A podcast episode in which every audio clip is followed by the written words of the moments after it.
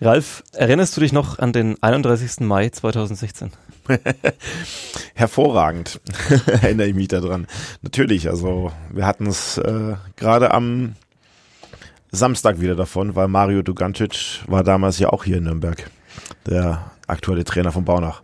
Ja, der kam zum letzten Spiel in der Punkterunde jetzt hier vorbei in Nürnberg, hatte nicht viel zu holen und war damals noch Trainer in Nürnberg und hat wahrscheinlich auch einen Brief bekommen am 31. Mai 2016. Genau, so wie alle. Was stand in diesem Brief drin? Äh, ich glaube, das, was da so drin steht. Ich kann dir das wörtlich gar nicht sagen, aber dass eine Betriebsschließung zum 30.06. aus welchen Gründen auch immer ansteht. Äh, ja, relativ kurz gefasst und äh, unmissverständlich. Das war damals ein Brief vom ja, Hauptsponsor und äh, sozusagen Gesellschafter damals von Renfor Office Nürnberg, wie der Verein, der Basketballverein Nürnberg damals noch hieß. Ähm, was hast du dir in dem Moment gedacht? Wie, wie geht man damit um? Ähm, sitzt man erstmal da, schaut an die Wand in die Leere oder was passiert dann? Na gut, wir waren ja nicht alleine im Office. Ich glaube, wir waren alle erstmal, so genau kriege ich das gar nicht mehr hin, aber ich glaube, alle erstmal ordentlich konsterniert.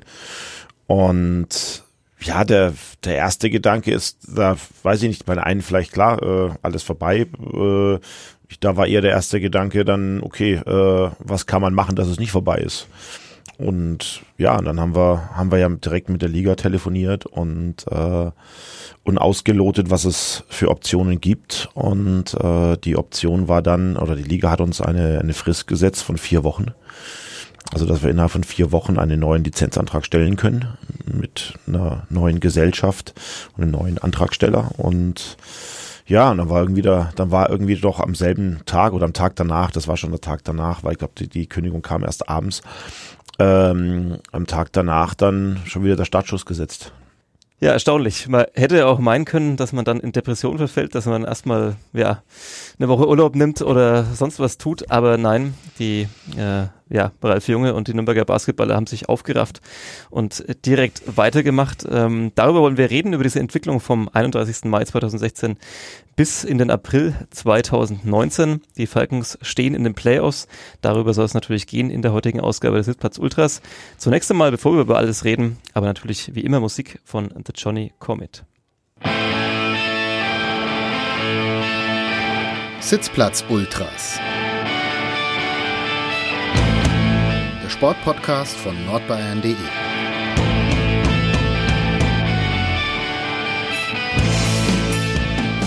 Das waren The Johnny Comet. Ihr hört die Sitzplatz Ultras hier bei nordbayern.de. Mein Name ist Sebastian Gloser, Sportredakteur der Nürnberger Nachrichten und zu Gast bei uns heute in unserem kleinen Studio Ralf Junge, Geschäftsführer und Cheftrainer der Nürnberg Falcons der Nürnberger Zweitliga-Basketballer. Ja, wir haben gerade schon erwähnt, 2016 äh, stand der Standort mal wieder vor dem Aus. Ähm, es gab die Kündigung und den Ausstieg des damaligen Hauptsponsors. Ähm, ja, jetzt steht ihr in den Playoffs, die am kommenden Samstag beginnen, 19.30 Uhr mit einem Heimspiel am äh, Airport Nürnberg im dortigen Eventpalast. Wir wollen reden über diese Entwicklung. Ähm, wir haben es gerade schon gesagt, damals kurz vor dem Aus, ähm, dann gab es erstmal eine, ja, einen riesigen Kraftakt, äh, eine Spendenaktion, um irgendwie wieder das Geld aufzutreiben, um überhaupt mal zu überleben und die Lizenz wieder zu bekommen. Das hat dann damals funktioniert. Jetzt sind gerade mal in dem Sinne zwei Jahre vergangen. Hättest du gedacht, dass ihr so schnell wieder in den Playoffs ankommt? Naja, wir haben ja schon ein bisschen vor der Saison, du weißt es ja, wir haben ja so ein bisschen dieses Jahr gesagt, das Ziel ist, um die Playoffs mitspielen und vielleicht mit einer guten Saison auch in die Playoffs reinrutschen. Äh, dann ging ja die Saison schon los mit einer nicht vorhandenen Halle. Ähm, und ja, und haben es eigentlich trotzdem ganz gut hingekriegt, dass wir jetzt einen 10-0, also 10 Siege in Folge haben. Das hat keiner erwartet. Und jetzt sind wir Dritter. Also das ist schon ein bisschen, äh, ja, nicht nur unerwartet, sondern mehr als unerwartet. Ähm, das ja, das Thema Playoffs, wie gesagt, das ist schon rumgeschwirrt vor der Saison, weil es ein kontinuierlicher Aufbau war, aber wir dachten, dass wir dieses Jahr schon eine Mannschaft haben, die vielleicht dran schnuppern kann. Aber in der Form, nee, war nicht zu erwarten. Die, die letzten Playoffs waren dann eben sozusagen vor drei Jahren mit noch damals Rent for Office Nürnberg, wie der Verein hieß. Ähm, da war es genau umgekehrt. Da seid ihr mit einer Niederlagenserie sozusagen gerade noch so in die Playoffs eingezogen. Und dann gab's, dann ging es auch recht schnell vorbei. Drei Niederlagen gegen Fechter damals ähm, und dann war die Saison vorbei und dann kam eben dieser nächste große Umbruch. Ähm, diesmal mit einer Siegesserie ähm, richtig euphorisch in die Playoffs ähm, eingezogen. Musst du dich manchmal da noch zwicken? Ähm, wacht man manchmal noch auf und denkt sich, oh, ist es wirklich so oder habe ich doch nur vielleicht das geträumt? Oder? Nein, Zwicken nicht. Also es ist ja ein Prozess. Es ist ja wie gesagt, es ist ja eine Siegesserie jetzt von zehn Siegen, die eigentlich begonnen hat, als wir dann endlich mal unsere ganzen Nachholspiele rum hatten. Und äh, somit kommt man sich ja so ein bisschen darauf vorbereiten. Also, dass wir in die Playoffs reinkommen, steht ja eigentlich schon seit ein paar Wochen, jetzt zwei, drei Wochen fest. Ähm, natürlich ist man äh, überwältigt jetzt von der Art und Weise, wie sich die Mannschaft entwickelt hat, welche Stimmung in der Halle herrscht, wie die, wie voll die Halle ist. Ähm, ja, das, da fällt einem auch irgendwo ein Stein vom Herzen, weil man hat jetzt ja doch diese zweieinhalb Jahre unheimlich viel investiert. Auch dieses Jahr eben, gerade am Anfang der Saison, wo dann noch die Halle weg war. Ähm, und dass wir jetzt da so eine, so eine, eine Saison hinlegen, das ist für uns alle, glaube ich, ein, auch eine Riesenbelohnung, ein Riesenkompliment für die Arbeit, eine Riesenbelohnung für die Arbeit. Und das genießen wir auch alle.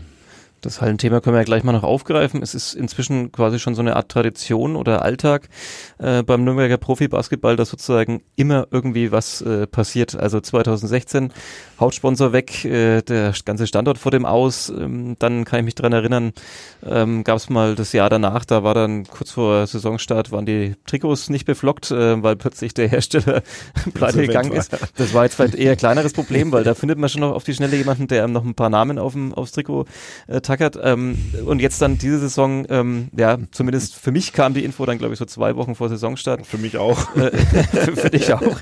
Ähm, kam dann die Nachricht, dass äh, das BBZ, wo ja der Basketball in den letzten Jahren immer daheim war, ähm, oder seit sehr vielen Jahren daheim war, ähm, plötzlich marode ist, dass man dort nicht mehr spielen kann. Ähm, das Dach kurz vorm Einsturz sozusagen ist und ihr keine Spielhalle hattet. Ähm, was denkt man sich da in dem Moment? Denkt man sich, gibt es denn, gibt's denn nicht mal ein Jahr, wo man einfach normal arbeiten kann? Ja, also da man, man, genau, das ist es so, man, ich glaube, man fängt dann schon irgendwann das mit Galgenhumor zu nehmen. Ähm, aber auch da war es eigentlich eher so, dass wir das als Chance gesehen haben, ähm, das BBZ in allen Ehren. Aber es ist halt doch nicht unbedingt die attraktivste Veranstaltungshalle für für Profisport oder allgemein für, für egal wem wer da drin irgendwas machen muss.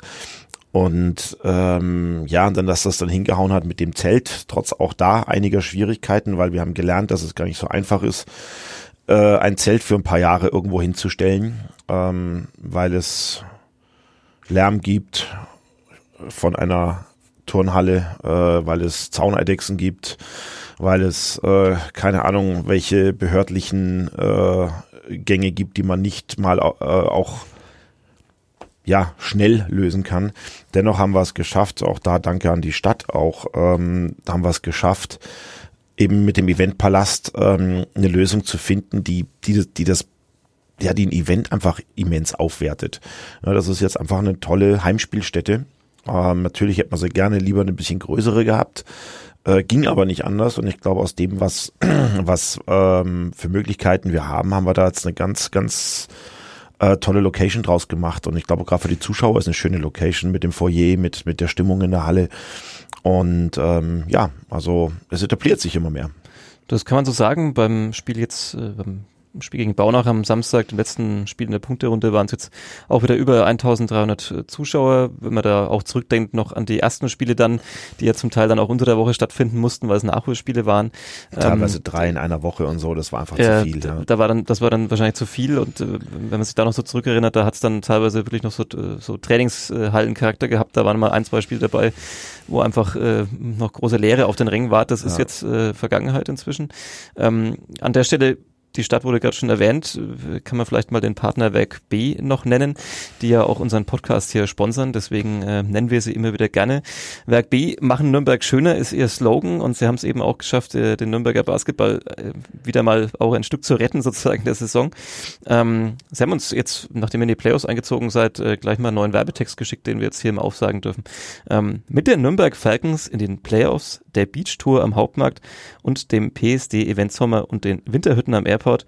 Nürnberg Werk B macht Nürnberg noch schöner. Ja, ähm, du bereust es wahrscheinlich auch nicht, dass ihr diese Partnerschaft mit Werk B äh, eingegangen seid, noch zu einem Zeitpunkt, wo das jetzt noch gar kein Thema war, dass ihr vielleicht auch mal eine Halle von ihnen borgen müsst. Nee, war überhaupt kein, da war es war da überhaupt noch kein Thema. Ähm, sondern das war dieser übliche äh, Weg, den ich damals hatte, überall hinrennen und Partner suchen und äh, ja, und, und Menschen von dem Projekt Basketball in, äh, infizieren. Und das ist beim, beim, beim Christopher und Christian gelungen. Wobei die beiden ja eine unheimliche Sportaffinität haben. Ja, du hast ja gerade gesagt mit der Beachtour, mit den Leichtathletikmeisterschaften. Ähm, Christopher ist einer, glaube ich, der glühendsten Clubfans, die es gibt. Ähm, nein, die haben, also da haben sich auch die richtigen gefunden und ähm, das entwickelt sich immer besser. Wir sitzen zusammen im Büro, die Aufgabenbereiche äh, sind aufgeteilt, ähm, man hilft sich gegenseitig. Äh, aktuell natürlich Werk B uns mehr als wir ihnen, aber dennoch, also es ist einfach ein, ein, ein wunderbares Miteinander und äh, das gerade wie, wie gesagt immer mehr zusammenwächst und immer noch äh, produktiver und effektiver wird. Und ähm, ja, das Ergebnis sieht man ja auch. Also nicht, nicht nur auf dem Platz, sondern es hilft uns einfach auch unsere Strukturen auf ein Niveau äh, zu hieven, wie es, wie es vielleicht auch andere Teams in der Liga gar nicht haben, trotz mehr Etat. Ihr seid jetzt vom Stadtpark an den Flughafen gezogen. Ich glaube, das Ergebnis, das du gerade genannt hast, äh, wenn man das jetzt sieht, dann macht es einem wahrscheinlich relativ einfach, dass man denkt, ja, das war der richtige Schritt, diese Partnerschaft einzugehen. Jetzt die Mannschaft ist erfolgreich, die Halle ist voll und voller. Ähm, kann mich aber noch erinnern an die Pressekonferenz, als diese Partnerschaft äh, bekannt gegeben wurde, als der Christopher Dietz ähm, da saß und gemeint hat, na, er hat schon ein bisschen eine Weile gebraucht, bis er sich da überzeugen hat lassen, da äh, sozusagen mit dir und euch, dem Nürnberger Basketball, ein Projekt anzufangen, weil er vielleicht auch am Anfang nicht so wusste, wo führt das hin hin. Ähm, er ist großer Clubfan. Ähm, man weiß, Nürnberg ist vor allem erstmal eine Fußballstadt, in zweiter Linie dann auch noch eine Eishockey- und inzwischen auch Handballstadt. Äh, mit welchen Argumenten kommt man denn da und, und sagt, hey, Nürnberg muss auch noch eine Basketballstadt werden? Ach, ich glaube, das mit dem Fußballstadt oder Basketballstadt ähm, ich glaube, das ist gar nicht so, so sehr das Thema. Erstmal in Deutschland ist erstmal jeder Fußballer. Ähm, ich selber Ne, vom, wie man aufgewachsen ist. Das Welchem Verein du anhängst, wollen wir in dieser Stadt nicht. Genau, einem, einem bayerischen Verein, aber ich habe hege dennoch auch sehr große Sympathien für den äh, ortsansässigen Verein und drücke den, dem Club auch die Daumen, dass es dieses Jahr noch, doch noch hinhaut. Jetzt wird in Stuttgart gewonnen und dann, dann läuft das. Nein, ähm, die, die Sache mit Christopher, weil du das fragst, das Überzeugen oder dies, dieser Basketball, dieser Standort Nürnberg, ähm, natürlich hat äh, sich der Christopher sicherlich auch erstmal mit dem Thema auseinandersetzen müssen und hat dann ja sicher, hat auch das erste Jahr uns, glaube ich, dann verfolgt. Ich hatte ihn ja, bevor der Neustart war, ihn angesprochen und, ähm, dann haben wir das erste Jahr gut gemacht und das hat ihm wahrscheinlich auch gefallen. Ne? Und dann zum zweiten Jahr ist dann Werk B auch mit eingestiegen und dann ist er irgendwo auch ein bisschen infiziert worden und dann kam eben dieser große Schritt der Zusammenarbeit. Und ähm, ja, ob jetzt Nürnberg ein Basketballstandort ist, äh, Nürnberg ist so eine große Stadt, auch mit, mit dem ganzen Einzugsbereich, ähm, dass hier wunderbar auch mehrere Sportarten nebeneinander leben können, geht in anderen Städten ja auch. Und das vergisst man immer, wie viele Menschen hier in der Metropolregion leben. Und da geht's gar nicht um, um, um Bamberg oder Bayreuth, wenn man das dazu zählt. Alleine nur mal Nürnberg, Fürth, Erlangen und das, was dazu gehört. Und ähm, wenn ich in, auf Konzert gehe, gehe ich auch nicht immer ins selbe Konzert. Oder wenn ich in Theater gehe, sondern schaue mir auch verschiedene Sachen an. Und ich denke, es gibt auch neben dem klassischen Basketballfan, Fußballfan, Eishockeyfan auch Menschen, die einfach äh, sagen, ich mag Sport. Und dann geht man mal hierhin und mal dahin und hat ein breites Angebot. Und ich glaube, da ist eben die Region groß genug, um auch ein breites Angebot zu bedienen. Und am liebsten geht man dahin, wo es äh, auch Erfolge zu bejubeln gibt. Das ist äh, auch was, was man wahrscheinlich überall ablesen kann. Das äh, ist jetzt bei euch in letzter Zeit am einfachsten gewesen, sozusagen, wenn man durchgeht bei den Vereinen. Also die anderen haben dann durch mitunter große Schwankungen drin gehabt, die anderen Profivereine in der Stadt. Bei euch jetzt, wie gesagt, zehn Siege in Folge. Ähm, wie hältst du es denn mit Playoff-Traditionen, äh, wenn es jetzt losgeht? Ich habe ja mich am Samstag zum letzten Mal rasiert äh, vor dem letzten Heimspiel. Ich lasse jetzt den Bart wachsen. Das ist immer so gute Tradition hier der Sportredaktion. Das ist immer die Falle, die man sich dann stellt. Man muss ja mal so viele Sachen dann einhalten, damit ja nichts schief gehen kann. Ähm, siehst du, ich bin auch gerade nicht ganz rasiert, also muss ich mir noch überlegen, ob ich das die Playoffs wieder wieder mal durchziehe und die ganzen anderen Marotten, die man da sonst noch so hat. Welche gibt's denn noch so? Ähm, ja, ich habe ja auch meinen uraltes Sakko wieder rausgegraben. Ich habe ja mal so in der Saison auch mal das eine oder andere angezogen oder die äh, Schuhe wieder. Also ich habe mein Ursprungsoutfit wieder genommen. Seit dem Gewinn war auch wieder. Ne? Ähm, somit, ja, gibt's auch dann keine andere Option, was anderes anzuziehen. Genau solche Marotten, also man hat schon so, so seinen, seinen Hau weg manchmal. Ja, der War- äh, Bis ja. man dann wieder verliert und dann kann man wieder, wieder von vorne anfangen. Ja, das, das Ding ist, während der Saison hat man vielleicht im Normalfall dann ein Spiel pro Woche, da kann man die Sachen auch mal gut waschen. In den Playoffs wird es dann schon schwierig, immer das äh, Zeug zur Wäsche zu bringen bei allen zwei, drei Tagen. Da müssen die Sachen dann durch. Und vor allem Wenn alle es anderen. dem, wenn's dem Zweck dient und dem Erfolg. Okay. Ja, äh, meine Freundin würde auch nicht begeistert sein. Ich äh, war ganz froh eigentlich darüber, dass es zwei Jahre lang jetzt keine Basketball-Playoffs hier in der Stadt gab. Ähm, ja, äh, lass uns drüber sprechen. Ich habe es äh, vorhin schon erwähnt. Ähm, kommender Samstag, 6. April, ist das erste Playoff-Spiel äh, gegen Trier. Es ist das Viertelfinale. Es wird gespielt Best of Five. Wer zuerst drei Siege hat, zieht in die nächste Runde ein. Ähm, ihr dürft, ihr habt euch den Heimvorteil erarbeitet, dürft deswegen eben zu Hause anfangen, reist dann ein paar Tage später nach äh, Trier und dann geht's am Freitag drauf wieder in Nürnberg weiter.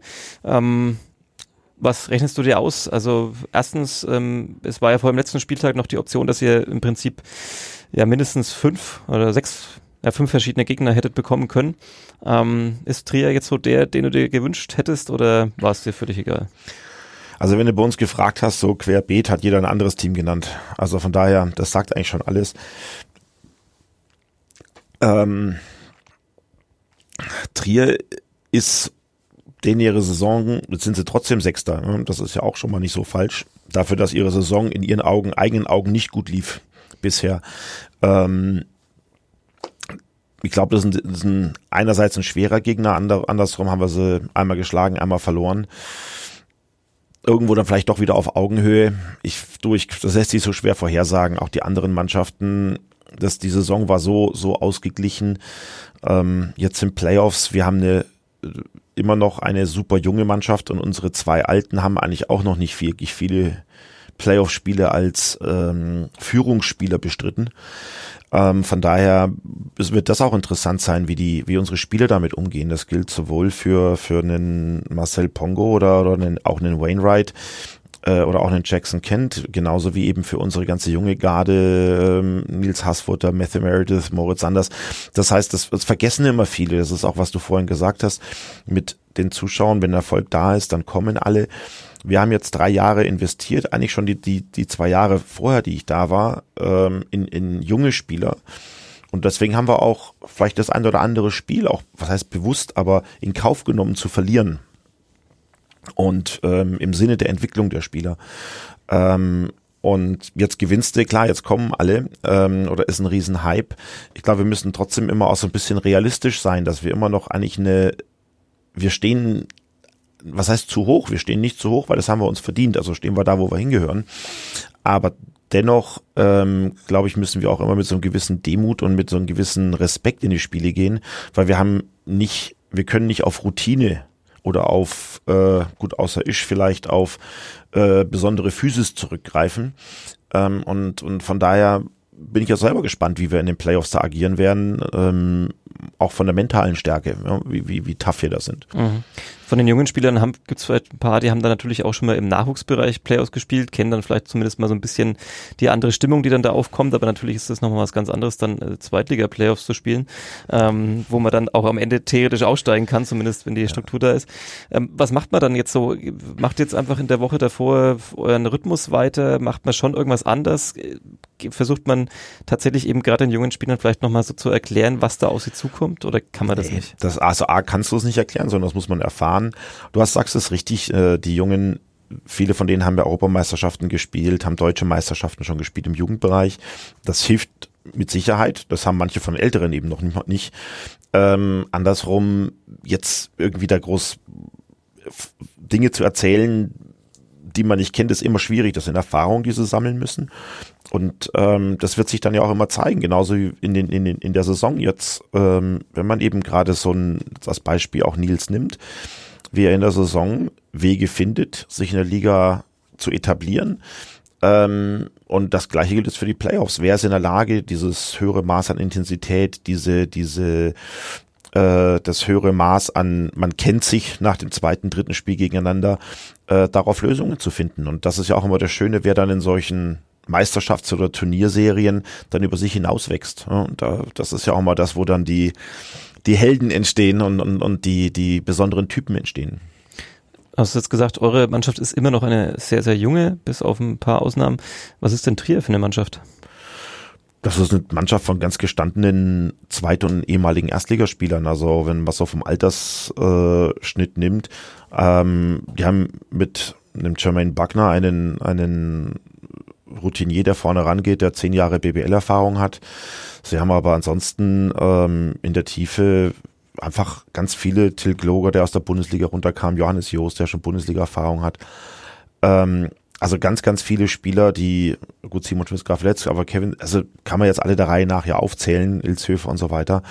Also das ist eine Mannschaft, die, ähm, ja, wie gesagt, eigentlich sehr ambitioniert in die Saison gegangen ist und jetzt auch in den Playoffs ist und definitiv auch ein Kandidat für einen Aufstieg ist. Und auch ein Standort ist, der erstens jetzt schon jahrelang in der Bundesliga war, dann abgestiegen ist sozusagen.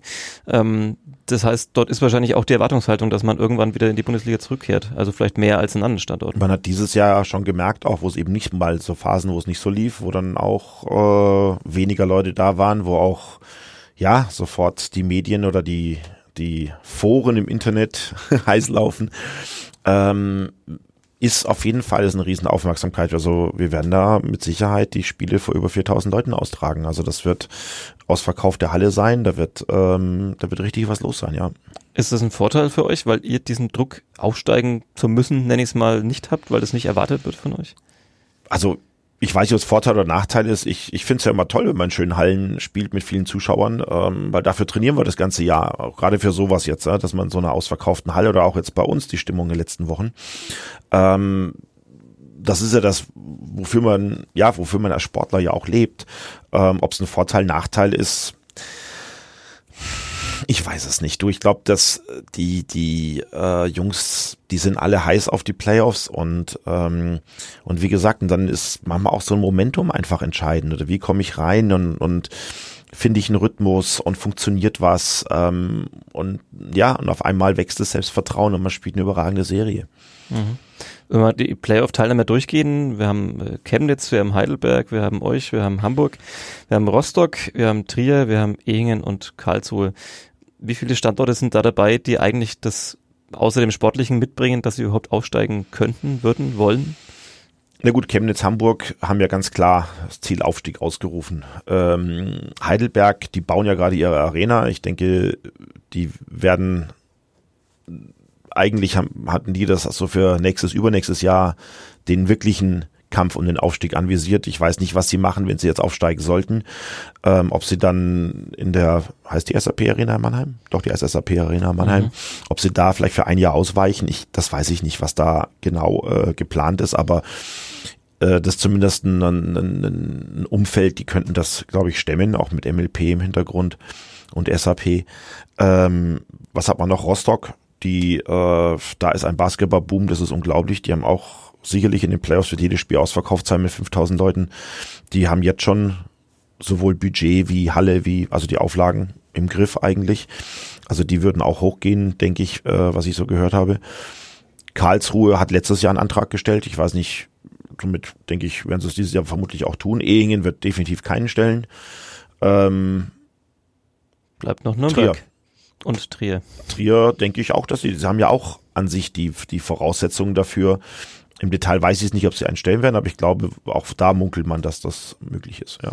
Wie sieht's mit Nürnberg aus? Der letzte Ausflug von Nürnberg in die Basketball-Bundesliga war ein relativ trauriger am Ende mit sowohl schwerem finanziellen als sportlichen Schaden. Ähm, wie sieht's hier aus? Äh, habt ihr die Lizenz beantragt und äh, wenn, wenn es sportlich klappen würde, ähm, würdet ihr den Aufstieg sozusagen annehmen? Ja gut, der Antrag muss heute in zwei Wochen abgegeben werden.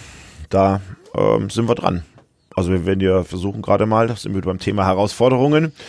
Ähm, und prüfen gerade mal so was, was, was prüfen gerade, wir sind schon seit Woche dabei. Ähm, jetzt aufgrund dieser ganzen Siegesserie, das war jetzt im Januar, Februar noch nicht so ganz absehbar.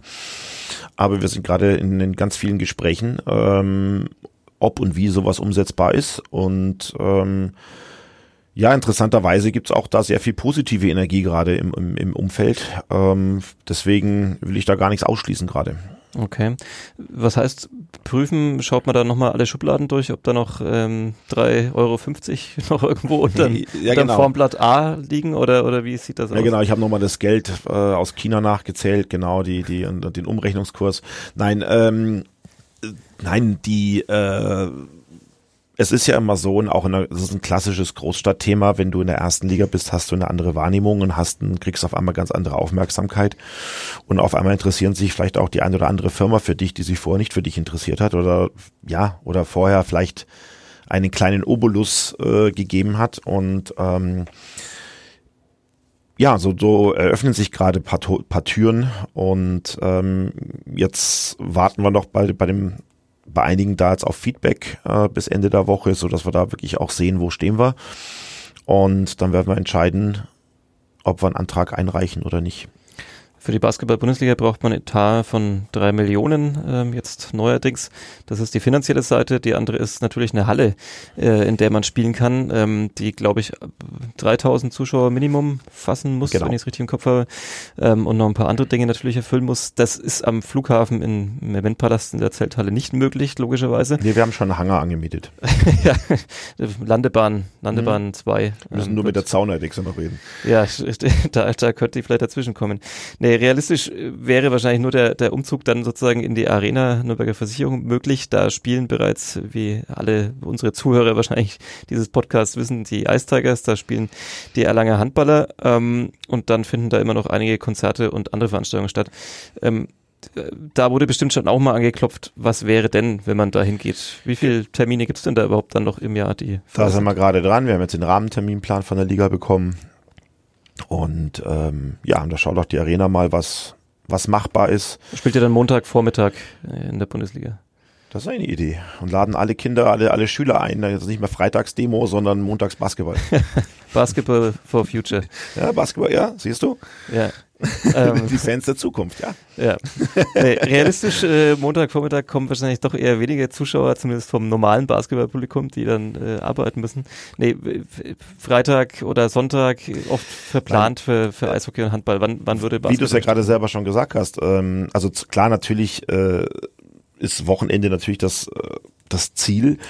Äh, andersrum geht man auch oft auf ein Konzert oder ins Theater unter der Woche oder auf oder ins, auch ins Kino. Ähm, warum soll man nicht zu Basketball gehen, äh, wenn man auch andere sieht, wenn man sieht, wie Bamberg auch in, in Nürnberg gespielt hat, in der Arena unter der Woche, war sie ausverkauft.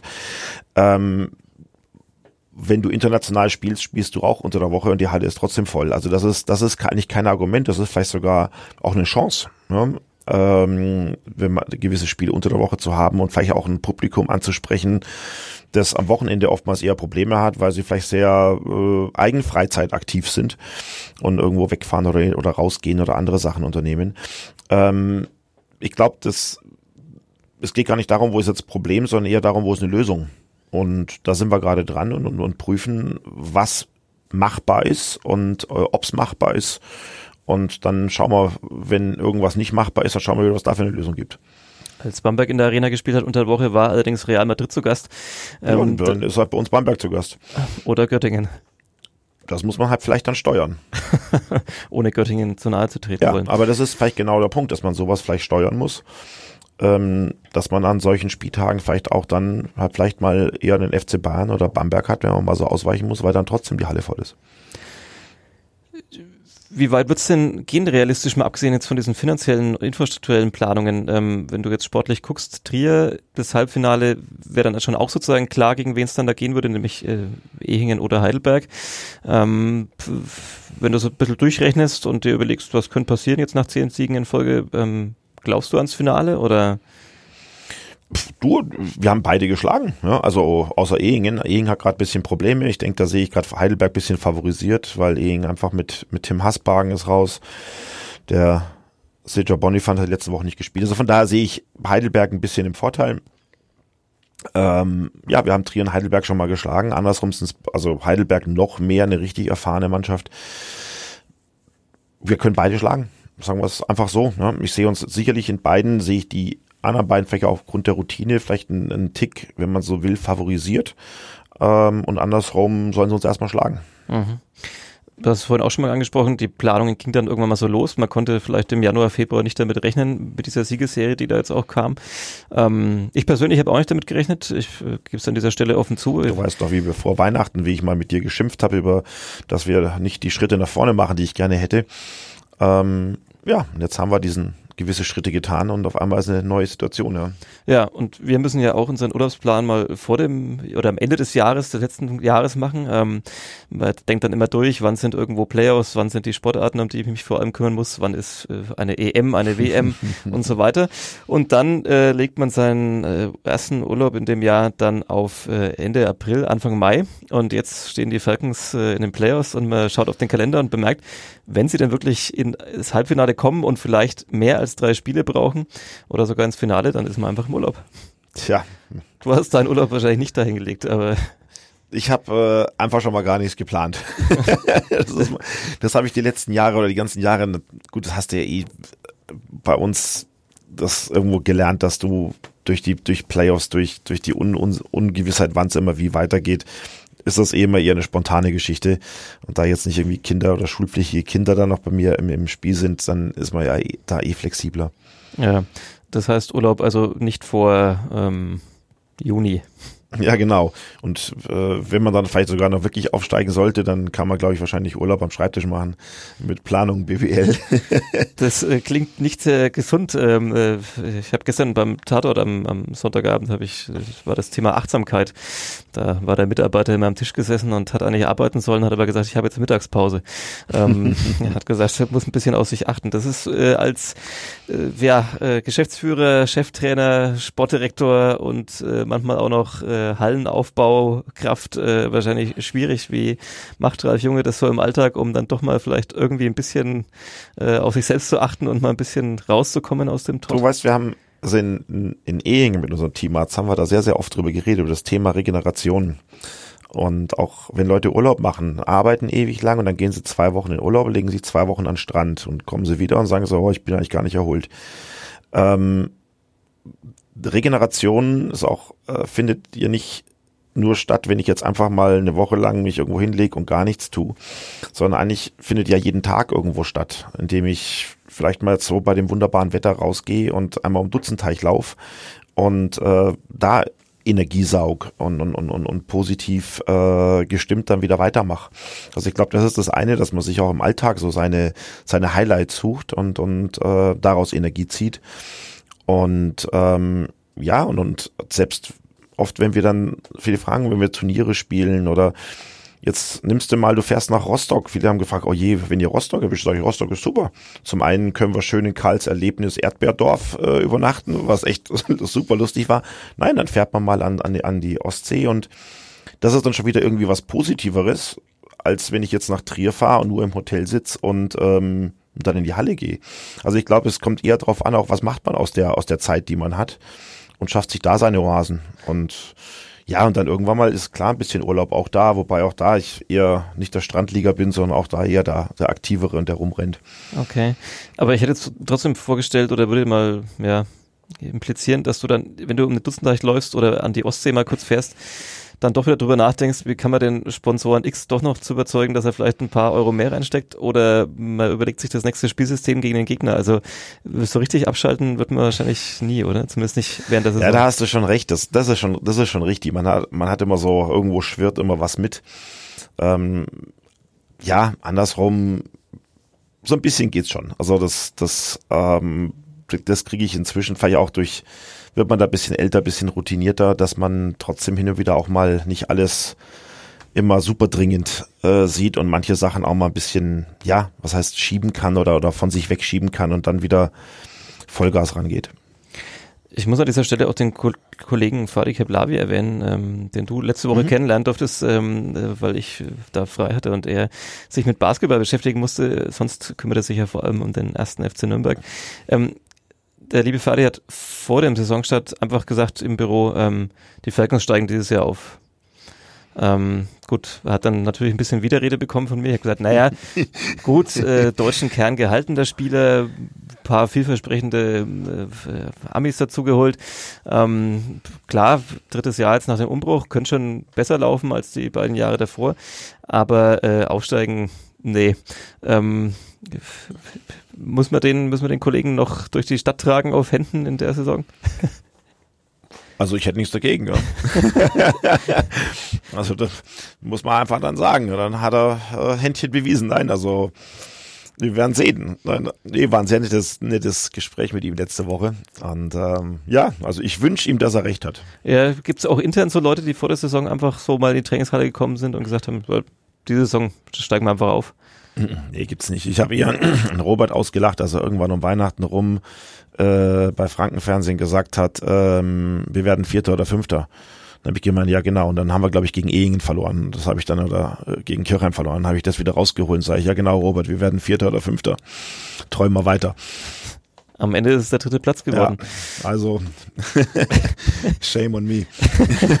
Irgendwelche Wetten abgeschlossen oder ging das ohne Wetteinsatz über die Bühne? Äh, das war, glaube ich, das einzige Mal, dass es bei Robert ohne Wetteinsatz ging, ja.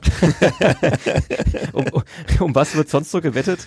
Ach, äh, also Robert wettet um alles. Also da äh, alles und zu, und zu jeder Zeit und zu jeder, äh, zu jeder Möglichkeit. wie, wie ist seine Erfolgsquote so beim Wetten? Ähm, also wir alle bezweifeln, dass, äh, dass die Erfolgsquote äh, wirklich hoch ist, aber es gibt auch Momente, wo er gewinnt, ja. Mhm, mhm. Siehe äh, die Platzierung von uns oder den Erfolg von Schalke 04 in dieser Saison. Robert Oehle ist einer von zwei Spielern in der, im Team, der zumindest so ein bisschen äh, Playoff-Erfahrung hat, der jetzt ein relativ gestandener Zweitliga-Profi ist, auch schon mal Bundesliga-Luft immer wieder geschnuppert hat und der auch schon mal diese Playoffs erfolgreich bestritten hat äh, mit, mit Gotha, ähm, Schrägstrich Erfurt und da in die erste Liga aufgestiegen ist. Ist er auch so einer, den man dann, genau wie Basti Schröder vielleicht, der jetzt da so ein bisschen den Jungs noch ein paar Tipps geben kann, was man jetzt richtig machen muss. Robert Oehle hat am, am Samstag nach dem letzten Spiel gegen Baunach gesagt, äh, man muss jetzt vor allem diese Woche gut essen, damit man dann ordentlich Reserven hat für die Tage danach. ähm. Solange das nicht mit Jonathan gesagt hat. Nein, ähm, die äh, Nein, Basti und, und, Robert sind für uns zwei ganz wichtige Faktoren, das steht außer Frage. Sie sind jetzt keine klassischen Führungsspieler, weil das waren sie ja nicht ihr ganzes Leben lang in ihren Mannschaften. Aber, aber dennoch sind sie zwei Jungs, zu denen auch der Rest der Mannschaft irgendwo auch aufschaut und, und die was zu sagen haben. Ähm, wie gesagt, ich denke, und Robert ist, hatte das eher das Problem als Spieler, dass er natürlich ähm, auch in der Art, wie er spielt, in Position, die er spielt, eigentlich immer eher dann der Empfänger des schon fast letzten Passes ist. Somit hat er dann auf dem Feld nicht ganz diese, diese, diese tragende Rolle, auch wenn er dann in seiner Präsenz eine tragende Rolle hat. Aber ähm, ich denke, da werden vor allem auch andere noch äh, in den Playoffs über sich hinauswachsen müssen, dass wir die erfolgreich gestalten. Jonathan Meyer, der wurde gerade auch schon erwähnt, hat sich jetzt leider verletzt vor zwei Wochen an der Patellasehne. Ähm, wie sieht's bei ihm aus? A, wird er noch ein Playoff-Spiel erleben in der Saison? Und B, wie doof ist es, äh, ein Spieler, der auch das ganze Jahr dann gearbeitet hat, ähm, wenn der dann in der schönsten Zeit des Jahres dann verletzt ist, muss man den sehr trösten oder geht's einigermaßen? Muss vor allem uns trösten, nein. Ähm, der äh, Jonathan, das ist gerade so eine wie man mal so schön sagt, Day-to-Day-Geschichte. Äh, äh, er ist ständig in Behandlung bei, bei Andrea, in, in also Physiotherapie. Wir hoffen, dass er in der Trier-Runde noch eingesetzt äh, werden kann. Ähm, ja, wie es dann genau läuft, werden wir auch dann wahrscheinlich erst sehen, wenn der richtige Belastungstest kommt. Ähm, ist ja oft so, wenn man nichts tut, tut's auch nicht weh. Ähm, das wird so die Frage sein, wenn dann die ersten richtigen Belastungstests kommen, wie, wie stabil dann die Sehne schon wieder ist. Mhm. Aber ein wichtiger Faktor ist er für uns, das steht außer Frage. Also er hat ja auch dieses Jahr äh, zum Teil sehr, sehr gute Spiele gehabt. Ja, auch wenn man gerade Hamburg nimmt oder so, oder auch wo Robert eben ausgefallen war, ähm, auch ganz einen erheblichen Anteil gehabt, dass wir auch das eine oder andere Spiel gewonnen haben. Mhm. Läuft er dann mit völlig hängendem Kopf dann jetzt durch die, durch die Gänge oder wie ist das bei ihm so? Also, weil ich könnte mir vorstellen, man arbeitet dann den ganzen Sommer über, macht sich da fit, ähm, hat da wahrscheinlich auch einige Tage und Einheiten dabei, wo man echt äh, richtig die Schnauze voll hat. Dann spielt man die ganze Saison, war glaube ich auch konstant dabei, jetzt hat jetzt keine ja. größeren Verletzungen gehabt und dann verpasst man vielleicht zumindest einen Teil der, der schönsten Zeit des Jahres. Ja, ja, klar, das ist, das ist immer wieder beim Thema, das ist für einen Sportler immer das, das, das Bitterste, ja, wenn du dann für einen Ziel arbeitest und bei uns sind es eben die eigentlich die Playoffs äh, auf, darauf hinarbeitest und dann ja und dann fällst du aus. Klar das ist wie wenn du jetzt auch so einen Leichtathleten nimmst der bereitet sich auf eine deutsche Meisterschaft oder Europameisterschaft vor und dann ja kommt was dazwischen. Dann geht's wieder von vorn los wir haben jetzt viel über die Infrastruktur auch vielleicht fürs kommende Jahr gesprochen und was man da so plant und Sponsoren anspricht, ob da noch ein bisschen mehr geht.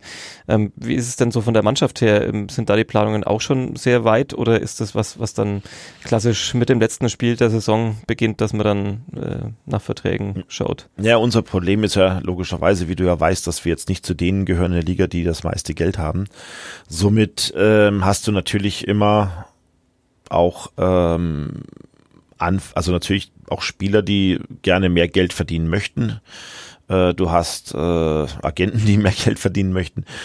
Ähm, ich denke, ein, ein, Großteil der Mannschaft wird wieder bleiben. Wir werden aber sicherlich den einen oder anderen verlieren. Jetzt auch jetzt das Beispiel, wenn du nicht aufsteigst, wird ein, ein Wainwright kaum zu halten sein, ne? weil einfach doch da genügend andere Teams äh, Anfragen werden und gerade auch für die ausländischen Spieler ist ja nicht nur Deutschland der Markt, sondern ist einfach die Welt der Markt. Und da gibt es so viele Länder, in denen auch Geld gezahlt wird und den haben halt einfach letztes Jahr viele übersehen und auch vielleicht auch nicht investieren wollen. Ja, auch seine Entwicklung Hinrunde, Rückrunde ist ja äh, extrem. Ähm, und somit wirst du dann solche Spieler vielleicht verlieren. Da musst du halt wieder den nächsten finden. Aber das ist ja auch so ein natürlicher Prozess, diese, diese Kette ist ja immer da und hört ja auch nie auf. Schaust du jetzt auch gerade March Madness, äh, College Basketball, äh, verfolgst du das, um dann zu gucken, wer ist dann vielleicht mal wieder einer, ähm, der da durchs Raster fällt in den USA und dann vielleicht der nächste Nachfolger für Ishmael Wainwright sein könnte?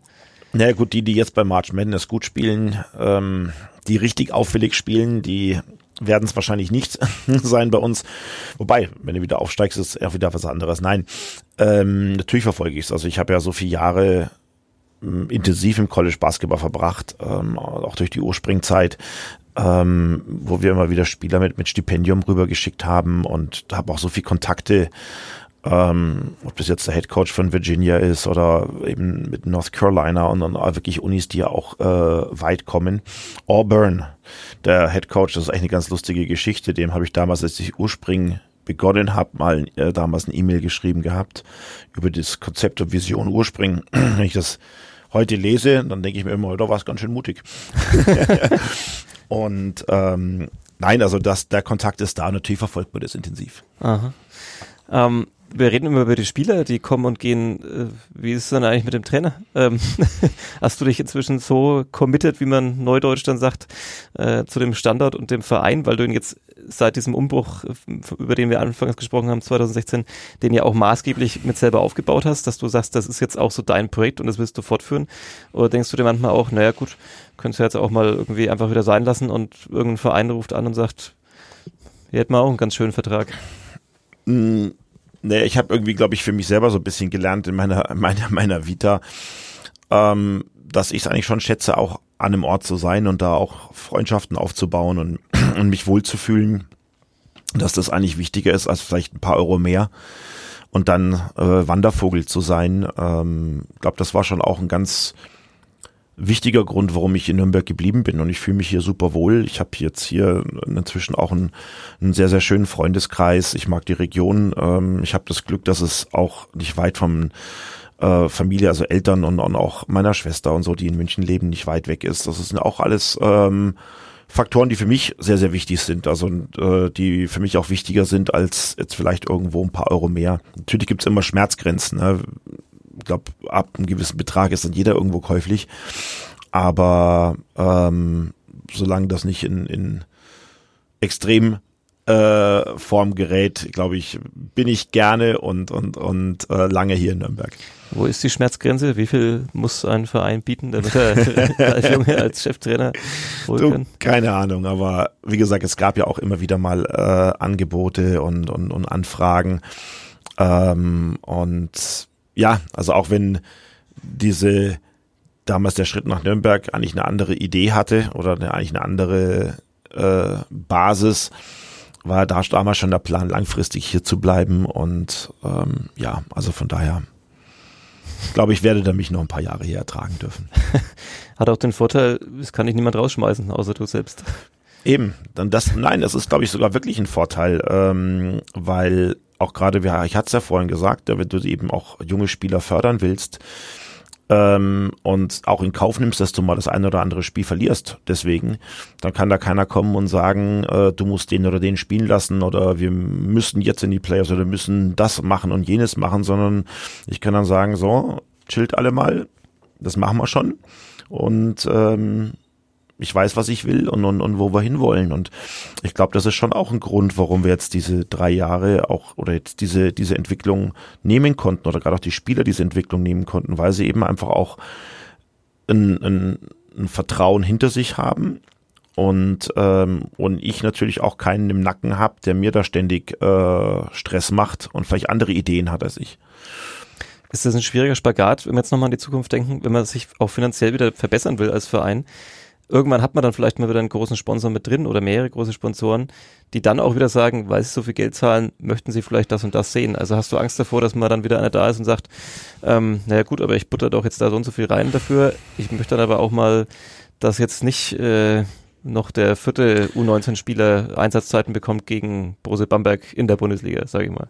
Naja gut, das ist ja, wie gesagt, also das ist auch die Aufgabe, dass man von Anfang an auch mit dem, mit dem Konzept, das wir haben und mit dieser Vision ähm, auch an die Partner rangeht und denen das auch sagt, äh, wo man hin will und dass das auch, das wird auch bei dem Aufstieg in die Bundesliga so bleiben, dass wir ähm, deutsche Spieler fördern werden, dass wir auch immer wieder junge Spieler fördern werden, dass wir viel in Nachwuchskonzept investieren.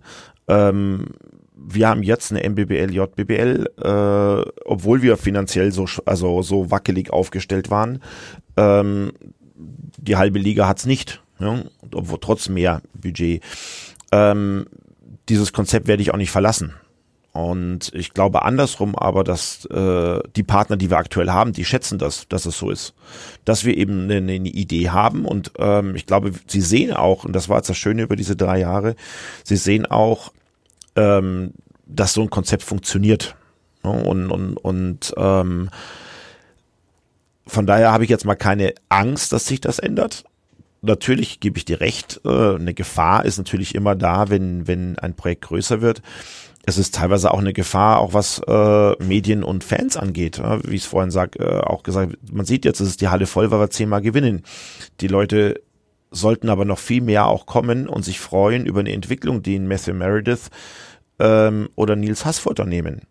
Ähm, und zu sehen, wie so ein, wie die Jungs am Anfang noch so mit so Welpenschutz und dann aufs Feld kommen und und und gerade so ja, dass sie halt irgendwie halt ein paar Minuten überleben und nächstes Mal schon ein bisschen mehr und wieder ein bisschen mehr. Und jetzt sind es gestandene Pro A-Spieler ähm, und auch so einen Weg mit zu begleiten und daraus auch ähm, eine Freude generieren. Und vielleicht sind auch dann Spieler dabei, die man später mal auf einem ganz anderen hohen Level sieht oder vielleicht mit Nürnberg auf dem höchsten Level sieht. Und ich glaube, das sollte eigentlich auch so eine Motivation sein im Fußball äh, ist ja auch jeder Nürnberger stolz auf Genoan. Ne? Das ist so, ähm, so sollte das eigentlich auch ähm, bei uns perspektivisch sein, dass wir immer wieder ähm, Spieler haben, mit denen sich die Leute identifizieren und deren Weg sie begleiten. Und egal, ob der Weg in Nürnberg ist oder dann später auch mal woanders und vielleicht kommen sie dann auch wieder irgendwann zurück.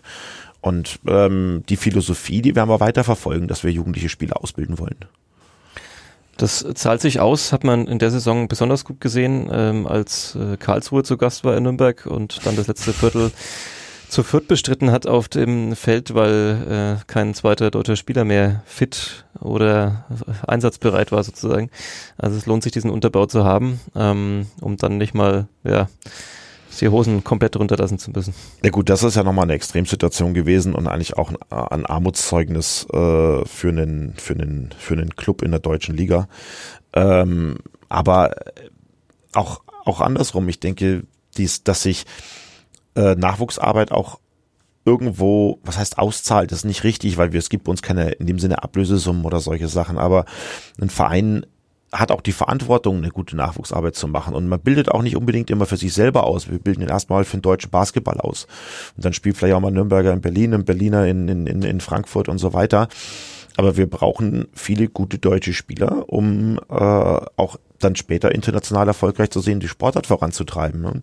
Sie ja auch äh, Fußball, ne? wo wir aktuell ein Thema, warum vielleicht Bayern nicht ganz in Europa an der Spitze ist, ist, dass er vielleicht der ein oder andere überragende Deutsche fehlt. Und, ähm, und, das, und dafür bilden wir aus. Und, und natürlich ist es Ziel, dass dann der ein oder andere auch in Nürnberg bleibt, aber ähm, ich denke, wir, ohne, ohne eine gute Jugendarbeit und Nachwuchsarbeit ähm, hat die Sportart äh, in Deutschland gar dann keine Perspektive. Zum Abschluss würde ich noch darum bitten, eine kleine Vision zu zeichnen. Ähm, wo steht der Nürnberger Profibasketball in fünf Jahren? Das ist eine, eine schöne Frage. Nein, um das ähm, mutig zu beantworten, ähm, auf einem Playoff-Platz in der Bundesliga. Das ist allerdings mutig. Ja gut, du musst ja auch Ziele haben, ne? okay, wir notieren das an dieser Stelle. Wir haben Anfang April 2019. Wir merken uns das in fünf Jahren. Gut, wer weiß, was ich dann bis dahin mache. Vielleicht auch keine Podcasts mehr, aber schauen wir mal. Aber gut, in fünf Jahren auf einem Playoff-Platz in der Bundesliga. Daran werden wir Ralf Junge messen. Genau, man muss ja ein bisschen Stress haben. Ja. Vielen Dank für den Besuch hier bei uns im Studio. Ähm, an dieser Stelle nochmal der Hinweis. Samstag, 6. April, erstes Playoff-Spiel der Nürnberg Falcons am Flughafen Nürnberg. 19.30 Uhr geht's los. Tickets sollte man wahrscheinlich sich bald sichern, so wie die letzten Male besucht wurde. Also ich glaube, wir haben gute Chancen, dass das ausverkauft wird. Dann muss man, wenn man das jetzt hier hört, sehr schnell sein. Ähm, und dann geht's wie gesagt, Best of Five weiter.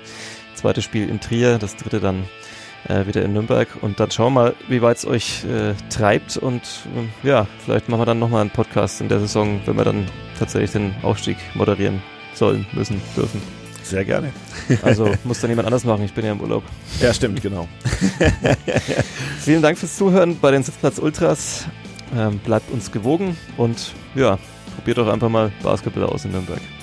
Sebastian Gloder sagt Danke und äh, fürs Zuhören und Ralf Junge, vielen Dank fürs Dasein. Danke für die Einladung. Tschüss.